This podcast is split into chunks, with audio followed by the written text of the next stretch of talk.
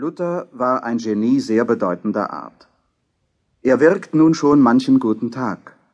Und die Zahl der Tage, wo er in fernen Jahrhunderten aufhören wird, produktiv zu sein, ist nicht abzusehen. So äußerte sich Goethe am 11. März 1828.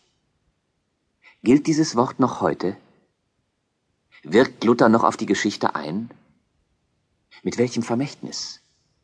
Und wer war Martin Luther? Ich bin ein Bauernsohn. Der Urgroßvater, mein Großvater, der Vater sind richtige Bauern gewesen. Ich hätte eigentlich einen Vorsteher, einen Schultheiß und was sie sonst im Dorf haben, irgendein oberster Knecht über die anderen werden müssen. Das Dorf Möra in Thüringen war der Stammsitz des Bauerngeschlechtes, dem Luther entstammte. Aber Luthers Vater blieb kein Bauer. Er wollte im Kupferbergbau sein Glück versuchen und zog mit seiner Familie in die Grafschaft Mansfeld am Ostrand des Harzes. Die Stadt Eisleben war der neue Wohnsitz. Dort kam Martin Luther am 10. November 1483 als zweiter Sohn zur Welt. Am Martinstage wurde er im Turmgeschoss der Kirche St. Peter zu Eisleben getauft. Danach ist mein Vater nach Mansfeld gezogen und dort ein Bergheuer geworden. Im Mansfelder Bergbau war Vater Hans Luther schließlich an mehreren kleinen Schächten und Hütten als Mitpächter beteiligt. Der bescheidene Wohlstand kam dem begabten Sohn zugute. Martin durfte in Erfurt studieren. Der Student Luther hat bald sein erstes Examen geschafft. In seinem 20. Lebensjahr studiert er nun Philosophie, Mathematik, Musik und Astronomie. Er wohnt im Studentenheim in der Georgenburse. Da sitzt er über seinen Büchern, als Johann Jäger, der Freund und Kommilitone, zu ihm in die Stube tritt. Martin, da haben wir zwischen all den Pflichtvorlesungen, Repetitionen und Disputationen endlich mal ein bisschen Freizeit. Und du steckst noch die Nase ins Buch. Weil ich frei hab, kann ich ja darin lesen. Welchen Philosophen hast du dir da vorgeknöpft? Kein philosophisches Werk. Was sonst? Eine Postille, in der Worte der Heiligen Schrift aufgeschrieben und ausgelegt sind. Und denk dir, Johann, das Buch enthält mehr Evangelientexte, als das Jahr hindurch gepredigt werden. Mir genügt, was ich in der Kirche höre. Mir genügt nicht einmal die Postille hier. Aber ich habe ja nicht genug Zeit, um in der Bibliothek die Bibel selbst zu lesen. Man würde es mir auch nicht erlauben. Die Bibel? Willst du Priester werden? Nein.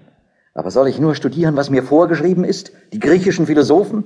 Ist Gottes Wort nicht viel wichtiger? Ich war ja wie vor den Kopf gestoßen, als ich den Folianten aus dem Regal griff und in lateinischer Sprache die heilige Schrift vor Augen hatte. Das Buch der Bücher noch nie gesehen. Dabei bin ich 20 Jahre alt und nenne mich einen Christenmenschen. Luther war als Student wissbegierig und strebsam, aber auch mit den Freunden gesellig. Gern denkt er später an das Anfang 1505 bestandene Magisterexamen zurück. Wie war es eine so große Majestät und Herrlichkeit, wenn man Magistros promovierte und ihnen Fackeln vortrug und sie verehrte. Ich halte, dass keine zeitliche weltliche Freude dem gleich gewesen sei. Hans Luther war stolz auf seinen Sohn. Er gebot der Familie, den jungen Magister mit ihr anzureden. Am 20. Juni 1505 nimmt Luther während des Semesters Urlaub und wandert nach Hause. Drei Tage Fußmarsch braucht er von Erfurt bis nach Mansfeld. Der Vater ist sehr erstaunt, ihn zu sehen und wenig erfreut über das, was er hört.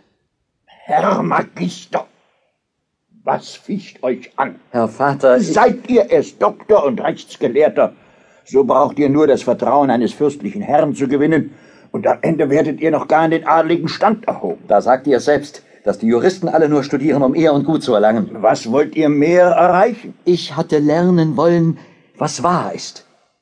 Aber all die Wahrheiten, die man mich lehrt, welken dahin und zerrinnen, wenn ich an die Posaune denke. Wovon sprecht ihr da? Advokatenschliche sind nichts nütze, wenn die Posaune zum jüngsten Gericht aufruft. Herr Magister, wir leben hier auf der Erde. Ja, Herr Vater, mit Leib und Seele.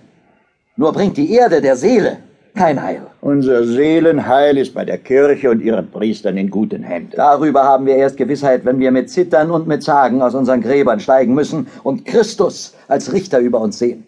Vergesst über solchen Gedanken nicht, dass man im Alltag das Irdische tun muss. Wie kann ich das, wenn ich ständig den Tod vor Augen habe und Gottes Weltgericht?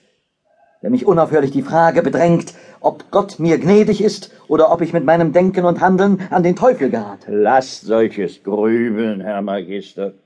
Studiert, was den Eltern Ehre macht und haltet euch an das vierte Gebot.